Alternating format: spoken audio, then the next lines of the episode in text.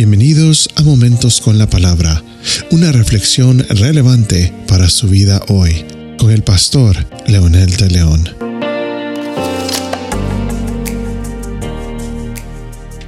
¿Sabía que la palabra discernimiento viene del término entendimiento o inteligencia?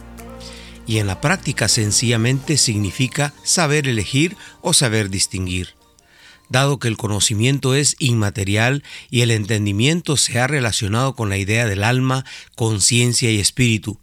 Considerando bajo la perspectiva religiosa, se trataría de un atributo concedido por Dios a la naturaleza humana en el momento de la creación. La existencia de la facultad intelectiva es prueba evidente de la existencia del alma humana, entendida como espíritu, y fundamento del acto de ser la persona, como dice el diccionario Wikipedia. Los filósofos antiguos y modernos han discutido este concepto para tratar de entenderlo y explicarlo, pero la mayoría está de acuerdo que aquí hay factores tan físicos como espirituales. Significa que Dios creó al ser humano con la capacidad de discernir, pero también de decidir. Eva, frente a la serpiente, conocía el mandato, conocía las consecuencias, pero no había escuchado la versión del engañador. Este le habló de las consecuencias, pero manipuló la información, no las presentó como realmente significaban para Dios, sino que para sus propósitos, por lo que cautivó tanto la mente de la mujer que su razón y libre albedrío fueron alienados. Es decir, le llamó la atención a otra realidad en vez de las consecuencias verdaderas. Por eso el engañador para Dios es el peor crimen que él haya cometido y hoy en día el engaño es fatal.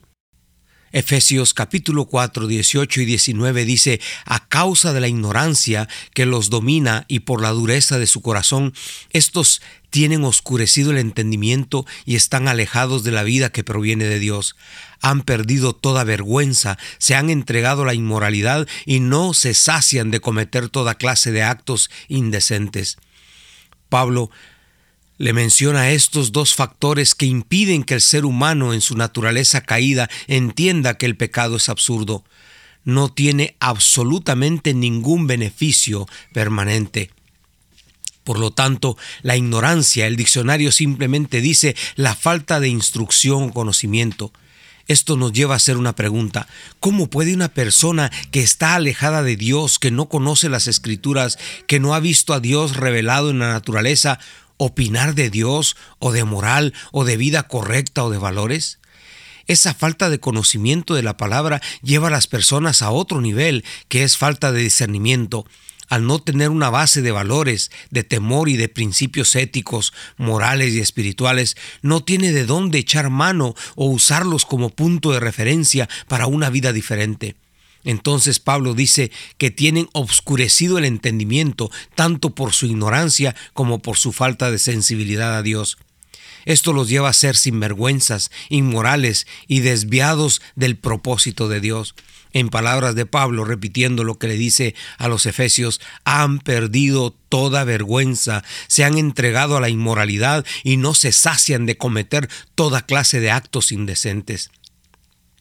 Esta precisamente es la realidad de una raza caída.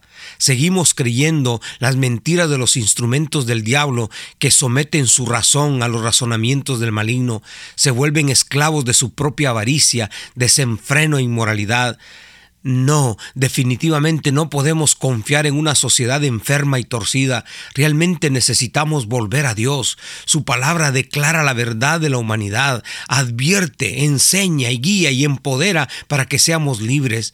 Jesús le dijo a sus discípulos, conoceréis la verdad y la verdad os hará libres. El sabio Salomón decía, el principio de la sabiduría es el temor al Señor. Lo reto a que pruebe algo nuevo. Lo desafío a que se vuelva a Dios y verá la gran diferencia. No le crea al enemigo de nuestras almas. Crea lo que Dios dice en su palabra. Hoy nuestra sociedad está enferma y no puede sanar a alguien que está enfermo. ¿Qué le parece si ora conmigo diciendo, Amado Dios, gracias por revelarme la verdad. Gracias porque me has advertido y me has enseñado que necesito recibir una experiencia poderosa del cielo para salir adelante de mi ignorancia, de mi indiferencia y de mi pecado. Y esto lo puedo lograr solamente por medio de Jesucristo tu Hijo, a quien le abro mi corazón hoy y por quien oro poderosamente en el Espíritu. Amén. Esto ha sido Momentos con la Palabra. Comparta esta bendición con sus amigos y familiares. Hasta la próxima. me